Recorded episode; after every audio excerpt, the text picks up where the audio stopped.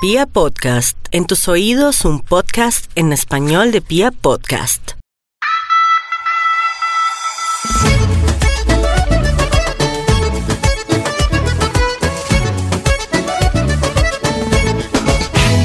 Ella tiene, tiene todo lo que a mí me gusta. Ella tiene, tiene algo que me vuelve loco. Hace rato que me llevaste a la luna tengo. Ahora siento emoción. Hoy tengo la oportunidad de entrevistar por primera vez a este, a este personaje. Es el caballero. Es un hombre muy importante en el mundo del vallenato. Y yo debo ser honesto en que yo no sé mucho de vallenato. Yo lo que más, de lo que más sé de vallenato es de Volpar. Ahí le voy dando la entrada para esta charla que tenemos el día de hoy con Peter Manjarres. Bienvenido, compadre. ¿Cómo está hermano. todo? Un ¿Bien o no? Oiga, está, des- de- está desactualizado yo. ¿Por qué? Porque ya el, ya, ya el ya no, ya no pertenece al vallenato. Ah, qué vaina. Pero es pura bucana 18. Ah. bueno, pero mejor aún, a ver si me voy metiendo Mejor porque no da guayabo. Sí, sí, ya uno, eh, cuando uno va pasando los cuarenta y tantos, le- es impresionante, es triste decirlo, pero le toca uno subirle la calidad para que el guayabo no pegue tan Claro, duro. claro que sí. No, contentísimo de estar acá. Gracias por la invitación. Estamos estrenando álbum. Sí, señor. Tenía dos años que no sacaba un álbum. Y el público me pidió un álbum. El vallenato todavía exigen el álbum. Tú sabes que la música ha cambiado mucho. es por sencillos. Pero me pedían el álbum y, me concentré 11 meses a hacer este álbum, el preferido. Un álbum que cayó muy bien, muy buenos comentarios, principalmente en el termómetro de la música vallenata que es Valledupar. Yo no conozco mucho de tanto del vallenato. Tengo amigos que saben mucho de vallenato y que son muy entregados al mundo del vallenato. Es más, estuvo usted en la casa de una amiga mía hace dos noches, allá lo vi cantando y todo el asunto. ¿Dónde? Eh, en la casa de Luisa, una amiga. Ah, la esposa de Nicolás. Y ya, ya estuvo usted ya. Yo, bueno, ahí le, ya le reclamé a Luisa porque no me invitó ayer y la vaina y tal. Pero bueno, venga. eh, pero pareciera que la regeneración del mundo de los artistas del vallenato no es tan rápida. Es lo que yo siento un poco como que no, no, no se da tan rápido la, la renovación de las figuras del vallenato. O por sí, lo menos. yo te entiendo, te entiendo, Sí, sí, porque después, eh, cuando salió la nueva ola, que fue un movimiento en el año, se puede decir 2005, 2006, donde se desprendieron cantantes como Calen Morales, Silvestre Dangón, Peter Manjarres, Luis Fercuello. Y después, bueno, muere Calet, que eso fue fatal para la nueva ola. Después que pasaron aproximadamente 10 años, ahí, llegó un estancamiento de, de nuevas figuras del vallenato. Después sale Martín Elías, que muere Diomedes. Sale el sucesor de Diomedes Díaz. Muere Martín. Ahora estamos, ahora vienen unas nuevas figuras que, que vienen muy bien, pero todavía están a nivel local. Eh, se necesitan más. Por medio de las redes sociales lo han ayudado mucho, pero todavía falta que sean más nacionales, hacer éxito nacional, y es el consejo que le doy a la, a la nueva generación, porque terminan muchos cantantes cantando los éxitos de otros. Claro, claro, claro. Por, por ese temor y a dar los pasos. Sí, porque no, no es fácil tampoco, Sí, no, no, es sí. fácil. No es No fácil es porque fácil. cada vez hay más artistas y yo creo que la vigencia uno ahorita tiene, la única forma de ser vigente es hacer música. De nombre no se vive. Sí, sí, sí. La, la sociedad vallenata eh, sigue siendo tan fuerte y tan dura como lo fue antes. Era, era muy dura la sociedad vallenata, ¿no? Todavía, todavía, todavía. Vuelvo y te repito, eh, yo con este CD me lo estaba jugando, me estaba jugando mi carrera de un chico porque, sí, eh, Peter cogió a un chico de 21 años, vamos a ver con qué sale, porque eso es lo primero que dicen. Y por eso duré tantos meses haciendo el álbum porque sa- sabía la responsabilidad que tenía. Me estaba jugando con mi carrera, estaba jugando con más de 18 años de, de carrera artística, Claro. llevo 19 años y, y, y no, o sea, no es fácil para los críticos del vallenato que los críticos te acepten un, un, un álbum completo. Ok, muy bien. Y, te- y, y ahora estás con Dani, pues, porque pues has tenido en tu carrera grandes personajes. Voy a presentar a Dani. Dani, bienvenido. Haga usted un... Denos una nota ahí, que eso... Esa vaina...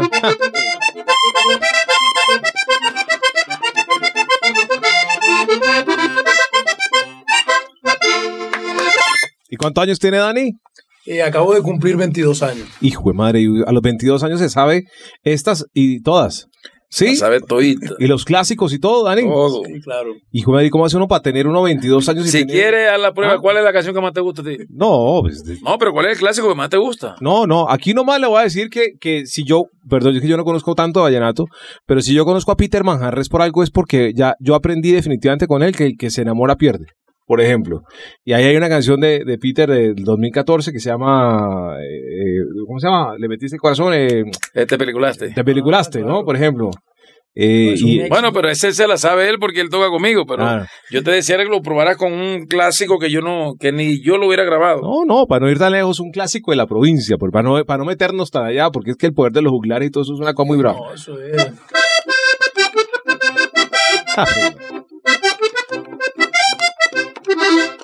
Tremendo. 22 años y tiene todo el backup.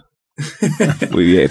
Muy bien. Entonces parece que no se renuevan, pero mira, y te encontraste un personaje ya de 22 años que tiene. Bueno, cuando lo, cuando, cuando escogí a Dani tenía 21. Hijo de madre. Tenía Ah. 21 años, tanto así tenía 20. Tenía 20, no había cumplido los 21. Y porque ya tiene ya un año, ya va, un año, un año y un mes conmigo y lo escogí porque vi en él un acordeonero completo, a pesar de su corta edad, porque no solamente interpreta el vallenato moderno, sino el, el- el clásico. clásico. Es rey en dos categorías del Festival Vallenato, Sí. infantil y juvenil. Y, y próximamente sueña con ser profesional también, que sé que algún día se le va a dar también. Y, y yo veo grandes eh, artistas vallenatos, pero hay- la, la unión entre, entre el cantante y definitivamente eh, su, su acordeón es una cosa definitiva. Y, y es más, me atrevo a decir que hemos tenido algunos cantantes que, han de- que dependen a veces de su, de su acordeón y el éxito de su carrera. Eh, se puede poner un poco como oscuro, yo lo he visto, pero para no ir tan lejos, yo, yo siento que, por ejemplo, eh, Gusi, sí, un gran artista y todo, pero Gusi Beto era Gusi Beto, por, por, decir, por decir algo nomás, digo yo aquí, por, por ir aquí nomás a, a 2000, a 2000 y algo. Pero, pero es lo que yo siento un poco, y siento que es, definitiva esa unión, ¿no? Sí, la unión es, es como todo, como los matrimonios. Hay que tener empatía, hay que tener química. A veces tú dices, pero este man pega con este man, ¿y por qué no pega con el otro? Ajá. Y eso pasa. Y le ha pasado a los grandes del vallenato, han grabado con otros acordeoneros y no ha pasado nada. Y la gente se acostumbra de pronto es a verlo, le gusta, no, pero si Peter pega con este man, ¿me entiendes? Fueron Ajá. exitosos, tal. En este caso, yo sentí eso cuando yo probé a Daniel, yo probé varios acordeoneros y yo apenas toqué con él, yo dije, este es el pelado que yo necesito porque encontré, sentí, sentí que era mi estilo, o sea, era fácil para mí, yo con este CD me reencontré con mi estilo. Eh, La gente me pedía, Peter vuelve al papá de los amores, Peter vuelve a eso, Sí. y con Daniel se me hizo fácil volver a ese estilo. Tremendo, muy bueno, muy bien. Aquí estamos charlando hoy con Peter Manjarres, por supuesto, para Vibra, para Candela, explorando un poco el, el mundo de, del vallenato y una gran figura en Colombia que ha sido Peter Manjarres, que por supuesto hace una, hace meterse en el vallenato, pues tiene todo el sabor y todo el asunto. ¿Cómo es la vida de un vallenatero? Porque uno tiene una imagen de un vallenatero tremenda, le voy a decir uno, o sea, eso a simple vista, yo sé que eso no es así, Peter, usted me corrige si estoy equivocado de una vez, pero uno se imagina que la vida del vallenatero eso es fiesta, bacano, chévere, métale whisky aquí, la vaina y tal, fiesta aquí, fiesta allá. ¿Cómo es la vida de un vallenatero? Bueno, todos tenemos una, todos tenemos una forma de ser diferente. Yo creo que eh, nosotros los cantantes de la nueva generación partimos la historia del vallenato en dos, en la parte esa de la disciplina. Yo creo que el éxito mío ha sido la disciplina. Tú de pronto, yo lo que he vendido, lo que he mostrado, ha sido, es lo que yo he mostrado hacia un público es canciones, éxitos. Yo no he mostrado, o sea, yo no soy de los que forma un escándalo para pegar una canción. Sí. Eh, yo creo que en el vallenato y en todos los géneros hay de todo. Hay de todo. Yo sufrí mucho. Yo estudié en Bogotá, soy odontólogo de Sí, profesión Y, y me dio muy duro porque cuando yo comencé como en esta profesión, que yo nunca pensé ser cantante, las cosas se me fueron dando, no sé, yo creo que fue algo natural porque hago las cosas con pasión. Siempre vi eh, un rechazo hacia, no hacia el vallenato, sino hacia los cantantes vallenatos, muchos que de pronto tra- nos trataban de corronchos, trataban de... Y yo le explicaba a la gente que en todas partes de todo, o sea, en todo, en el rock, en la salsa, en todas partes hay, hay diferentes personajes, diferentes formas de ser de, de, de los seres humanos. Y no me tocó fácil demostrarle a la gente que con disciplina también se llega al éxito, sin ser escandaloso, sin ser sin ser, ¿qué te digo? Sí, sin, sin, sin portarse mal. Sí. Cuando, cuando en los ochentas, yo siempre hablo de esto un poquito, y cuando en los ochentas eh, los, algunos rockeros le pusieron teclados a, a, las guitarras, se armó un escándalo. Y hubo muchos puritanos de la música que no aceptaban el sonido de bandas como Van Halen y otras que habían puesto teclados, porque para ellos el rock era pues básicamente la guitarra. Y cuando nace el Vallenato Nueva Ola, también hay como un movimiento de decir, estos manes, ¿a qué van a jugar? Se van a tirar el vallenato. El vallenato es una cosa mucho más pura, pero la nueva ola para mí trajo una, eh, una nueva cantidad de sabores al vallenato. Dentro de las cosas que para mí trajo, trajo mucha alegría. Yo siento que trajo un sonido muy alegre. Bueno, el vallenato lo ha tenido, pero siento que, que, que se volvió un fresco, poco más la fiesta, ¿no? Un sonido muy fresco, eh, unas letras diferentes también, las letras diferentes, sin descuidar la esencia eh, yo creo que eh, nosotros lo que llamamos atención fue a los jóvenes principalmente, porque en ese momento también estábamos adolescentes y obviamente tenemos un, tenemos un nicho ahí. Mis seguidores son de los 25 a los 35 años. Uh -huh. Pero yo cuando cojo a Daniel es para llegarle a otro público de 15 años que no vivió de pronto cuando estaban, cuando tenían 5 años estaba la nueva ola en su apogeo. Uh -huh. Entonces de pronto no vivieron ese... Sí, sí, sí. Tú sabes que la música es generacional, la música, eh, la música es de generaciones. Sí, aunque por ejemplo ahora los jóvenes, los, los, más jóvenes que nosotros, que tú y yo, pues por decir algo, eh, eh, uno ve que saben mucho más de, de pronto de bandas de hace 30 años que uno mismo. O sea, eso hay pelados que se han sentado a estudiar y, a, y el caso no de Daniel, que conoce muy bien el vallenato. Correcto, eso es seguramente lo que le pasa a Daniel. Bueno, muy bien. Aprovechando que está Daniel y aprovechando que está Peter Manjarres aquí, hablemos de este nuevo disco. Entonces, un poquito se llama el preferido. El preferido, sí. Y hay una primera canción que se llama La despedida de soltero. Despedida de soltero. Despedida de soltero. ¿Y cómo es esto, Peter? A ver. Ahí. ¡Ay, hombre!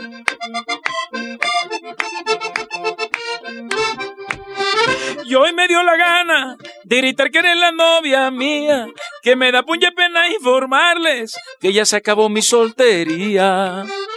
Hoy me dio la gana de gritar que eres la novia mía, que me da mucha pena informarles que ya se acabó mi soltería. ¡Ay!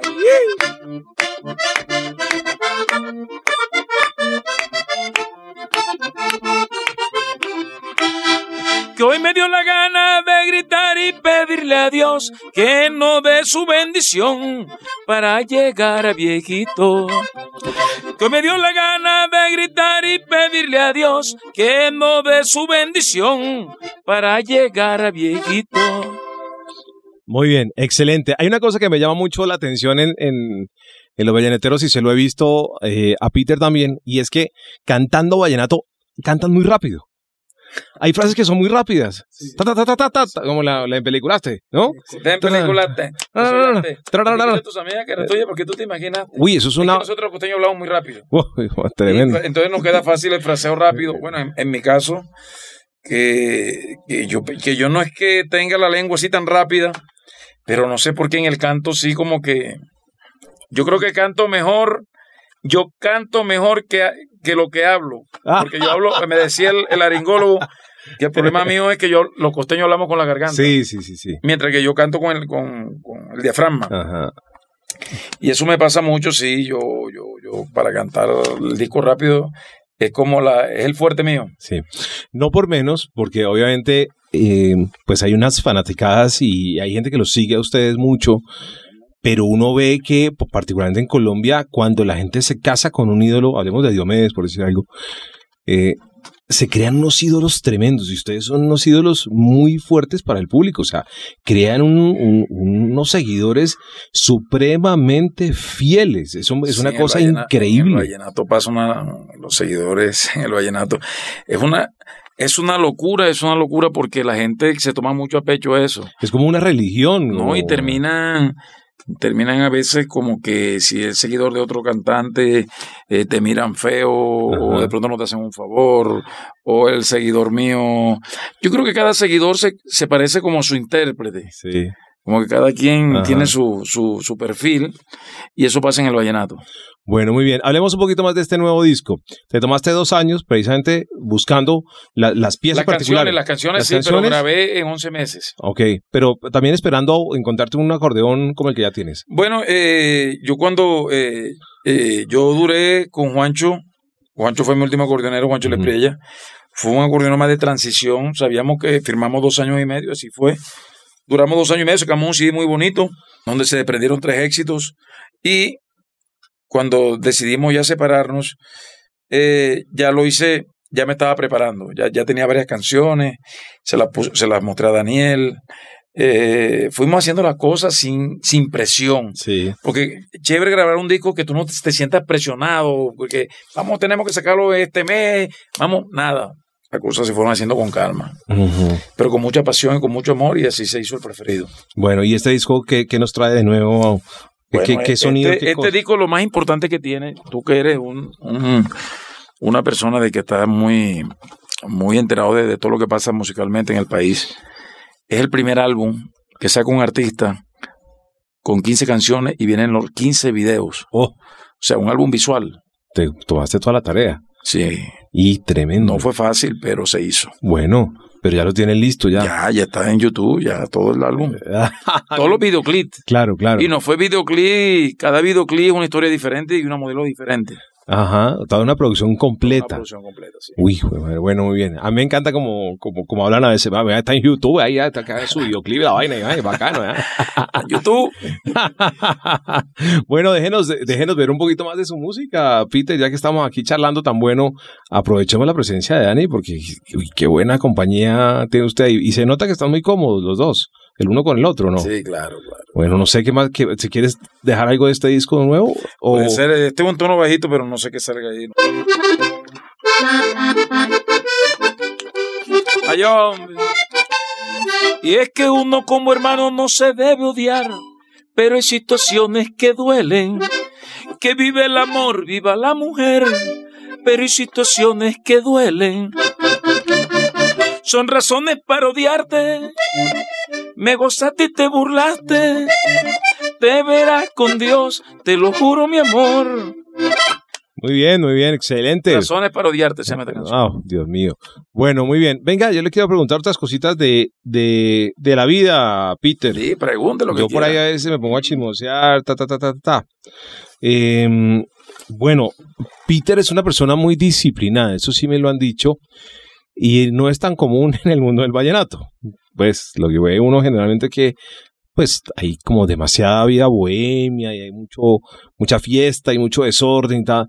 Pero lo que me han dicho de Peter es que es, es un tipo más bien muy disciplinado. Soy muy casero. Entonces, yo no sé si eso es un poco de, de lo que usted vivió con su mamá, porque su mamá eh, creo que su mamá tiene un significado muy fuerte en la vida porque se echó la carga. mi, mamá fue papá y mamá para mí. Y yo en mi casa, yo en mi casa sí, lo que vi fue, yo fui, eh, yo fui el niño consentido de la casa porque eh, estaba rodeado de mujeres, de mi abuela, que para descanse, hace, hace dos años, hace tres, casi tres años murió. mis tías, mi mamá, eh, llegaban muchos músicos allá porque tengo una tía que se casó con, un compositor muy importante de la música vallenata. Entonces yo viví siempre rodeado de, de, buenos ejemplos, de buenas cosas. Fui muy consentido.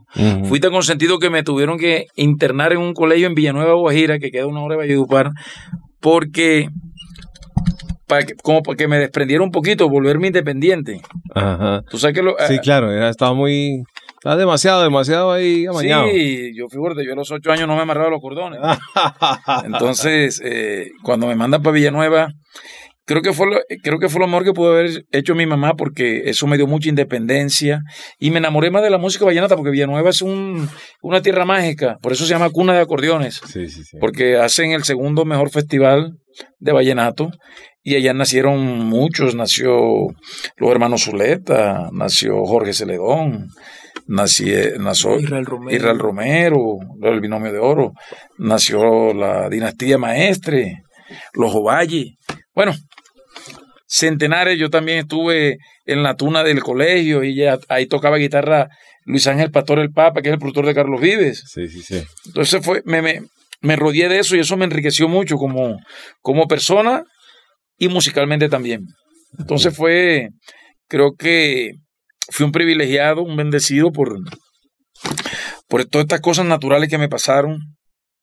Villanueva, la parte, eh, mi familia parte padres de allá, de Villanueva, de La Guajira, y, y, La Guajira tiene que también por ahí entró el vallenato, o sea, y como son pueblos cerca de Valledupar, aunque sean Guajiro, aunque sea Guajira, la, la Guajira está a media hora de Valledupar. Uh -huh.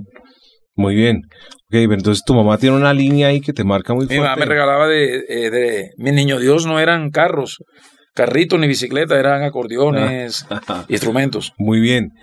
Muy bien, pero entonces tu mamá te marcó una línea, o sea, tuviste como el ejemplo de tu mamá y como la disciplina un poco ahí también viene, tal vez viene por ahí. Sí, de pronto, yo, bueno, mi mamá nunca fue exigente conmigo, pero sí me cuidaba mucho y me decía, me daba muchos consejos. Yo creo que cuando, eso es un, un ejemplo que me dio mi mamá, mi mamá desde niño, desde niño ella me hablaba. Y no se me olvida eso, y eso hago yo con mis hijas también. Les hablo, les hablo, dándole buenos consejos. Ella me decía que tuviera cuidado, que no tomara. Yo a los 18 años no me dejaban tomar. Uh -huh. Yo llegaba de una fiesta, abre la boca. Para ver si tenía tufo. Sí, sí, sí. Te la prueba de alcoholemia ahí. Sí, y no se me olvida un día que llegué yo, sí, en la madrugada, ya tenía yo como, ¿qué? 20 años por ahí, y estaba en, la, en el bicho ese de la música, en las parrandas y eso, y ella me, me dice, abre la boca, y yo me había tomado un trago, y me dijo, ¿por qué te tomaste un trago? Tienes tufo. Y yo le dije, no, mamá, me brindaron un trago y me dio pena. Y me dijo, ah, sí, te dio pena.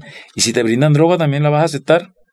Entonces, eso, eso me quedó acá. Claro. Y nunca en mi vida he consumido droga, porque si volviera a consumir lo hubiera dicho, porque yo soy, yo soy así, yo soy como soy. Nunca en mi vida ni me la brindan, ni me, ni me nació hacerlo. Uh -huh. Entonces, eh, eh, son de las cosas que me recuerdo mucho de mi mamá. Ok, pero, pero, pero es que a uno se le hace un poco raro ver ver eh, figuras del mundo del vallenato, particularmente, bueno, en todos los géneros todo hay, género, hay de todo, rock, sí. y todo, pero, pero usted es un tipo bien muy organizado en sus cosas, ¿no? O sea, sí, por, y ahorita se lo decía a los muchachos, por muy organizado que sea uno, uno también no es perfecto, o sea, sí, sí, me falta todavía, a veces me pongo a hablar con mi esposa, nos falta ser más organizado, uno a veces cree que es organizado, pero a veces una fallita, una fallita, pero es que, claro, es que la, la leyenda habla mucho, ¿no? Y, sí, sí. y uno ve las historias como las de Diomedes y, los hijos y todo ese pelote. bueno, en, para que esos son casos especiales. No, pero muchos. Son fenómenos. Yo creo que hay muchos grandes de la música vallenata y, todo, y todos son de época. Yo creo que sí. esta época que estamos viviendo es diferente. Ya, o sea, ya tener 20, 30 hijos, ya eso no es fácil. Ya, sí, o sea, en, esto, en esta época no, en el, pronto en las otras épocas no pasaba eso. Bueno, muy bien. Y entonces estudiaste odontología en el, en el colegio odontológico, colegio odontológico colombiano. Pero también te gustaba la medicina. Me gustaba la medicina porque yo siempre quise estudiar medicina. Mira, yo siempre fui un, siempre he sido visionario. Te contaré algo. Yo comencé a estudiar, yo en el, en el año 91, y yo en esa época yo decía, yo voy a ser médico, desde niño, desde bachillerato decía, yo quiero ser médico, pero para ser cirujano plástico. En Mayupar no había un cirujano plástico. Ah, no. Estoy hablando de hace años. Estoy hablando del 90, yo decía del 89, 90, que estaba en el colegio. Yo decía, yo quiero ser cirujano plástico porque yo veía en la cirugía plástica, yo veía, wow, yo decía, reconstruir una persona eh, que se queme o que le pase algo en la cara, en el rostro. Y me vine a presentar a medicina y no pasé. No pasé, porque en esa época había menos, menos universidades, menos facultades, nada más estaba la Javeriana, sí. había como tres. La Nacional, que era difícil de pasar también. Y yo me hice llave aquí de unos amigos, me puse a parrandear con unos amigos que estudiaban ontología, de Valledupar, de Montería, de Cincelejo. Yo veía a esos manes todos los días parrandeando y yo decía, pero estos manes, ¿cómo hacen? Parrandean casi todos los días. Y yo le preguntaba a usted por qué, pero no, porque nosotros estudiamos odontología y, y nos va bien. Y, Y yo dije, bueno, la odontología tiene mucho que ver con la medicina, una carrera muy afín. afín. Yo dije, yo voy a estudiar odontología porque yo estos manes que parrandean, como a mí me gustaba la parranda, porque la medicina es más, eh, es una carrera de más responsabilidad, tienes que hacer turnos, bueno, juegas con la vida de una persona. Yo dije, no, la mía es la odontología. Si, si Dios no me hizo que pasara, es porque yo soy muy parrandero y cuando me vayan a pedir de pronto que, que vaya a cantar y tenga turno, no puedo. Mientras que la odontología no cierre consultorio y se, va, y se va de parranda. Claro, claro, claro. Y yo así pensé, mira, de, de forma jocosa, pero lo pensé así, dije, voy a ser odontólogo. Ok. Y fui odontólogo y yo todos los fines de semana trabajaba en Bogotá. Yo cantaba en bares, cantaba en las famosas tabernas, Ajá. vallenatas, cantaba en apartamentos que me contrataban, cantaba también, parrandeaba con mis amigos también. Fue, un- fue una, fue una época en Bogotá. Bogotá fue algo para mí, una época inolvidable, no había trancón, Claro. esos trancones de ahora, no había Sí, tanta sí. inseguridad. Fue algo muy chévere, fue algo muy- fue una, una época muy chévere, éramos gordos así, comíamos de todo. Y ahora me veo que la señora, que además es como fitness. lo- No, mi- lo- mi- lo- mira, para que te cuentes, mi esposa, donde, ahí donde vean mi esposa es más golosa que yo. Ah, Esa mujer que come. Que si come. Sino que uno, uno lastimosamente ahora todo es imagen, hay que cuidarse. Yo lucho mucho porque yo no estoy operado. Yo me operé la primera vez de una banda gástrica, ya me la saqué, yo me puedo engordar en cualquier momento. Entonces lucho todos los días contra eso. Una Claro. lucha, una lucha constante porque me- encanta la comida. Pero es que, es que es una vaina muy brava porque pues uno trata de cuidarse, ¿no? Y la vaina y tal. Pero es que es muy berraco resistirse. O sea, es que uno... Además, nosotros es somos de la de, vida, de ¿no? una cultura en Valledupar, todo es música o comida. Música, comida, trago. O whisky, sí. ya. Sí. No me saque el whisky de ahí. Y yo. Ah, yo no, soy, nunca. yo soy muy mal tomador, yo no soy muy buen tomador, pero cuando yo tomo, porque yo a veces me tomo mis tragos, no me gusta tomar para trabajar, pero yo cuando no estoy trabajando, ahora con el CD nuevo me gusta, o sea, me lo, me lo estoy tomando Ok. y el día siguiente me quiero comer una vaca, hermano. El guayabo me deja hambre. Entonces no me conviene mucho tomar.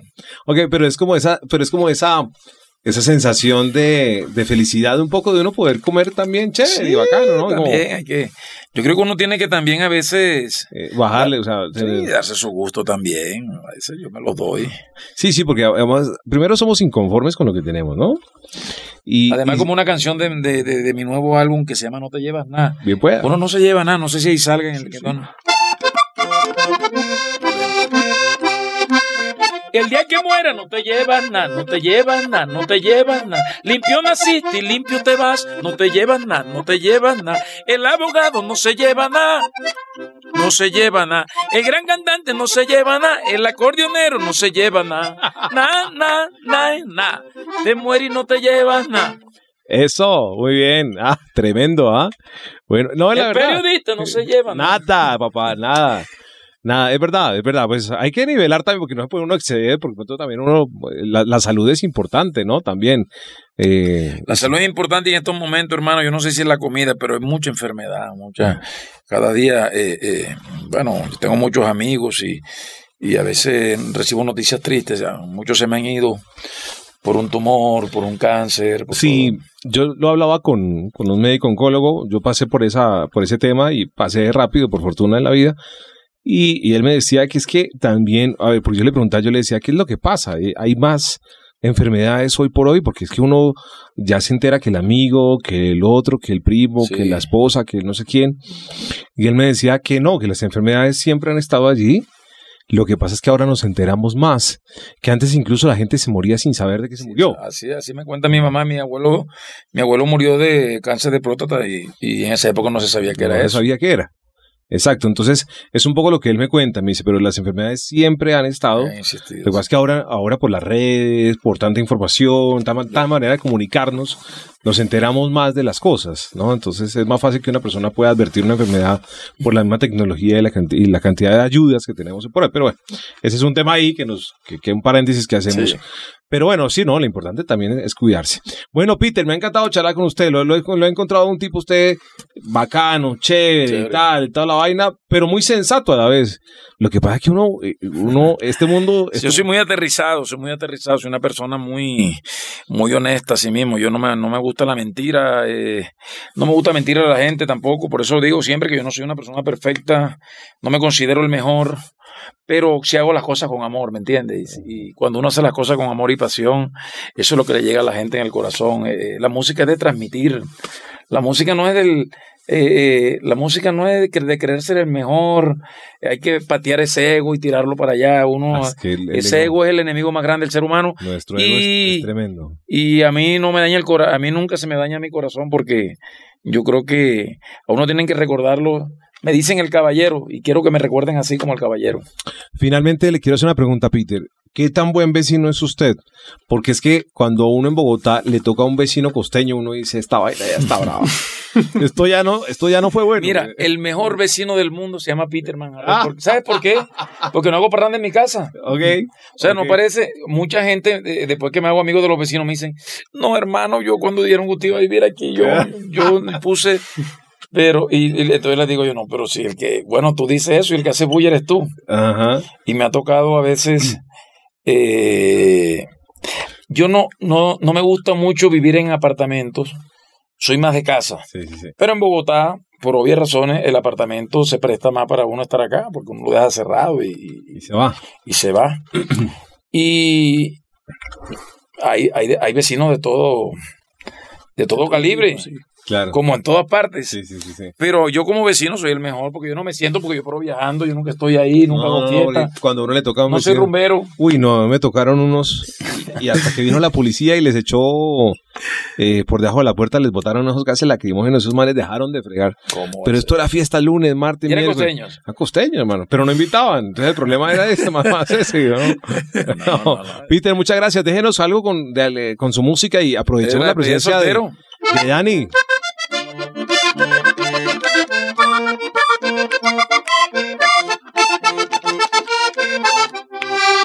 Y hoy me dio la gana de gritar que eres la novia mía, que me da mucha pena informarles que ya se acabó mi soltería.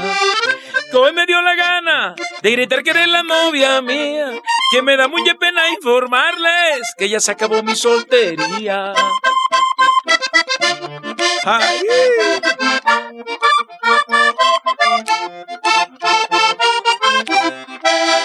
Y hoy me dio la gana de gritar y pedirle a Dios que no dé su bendición para llegar a viejitos.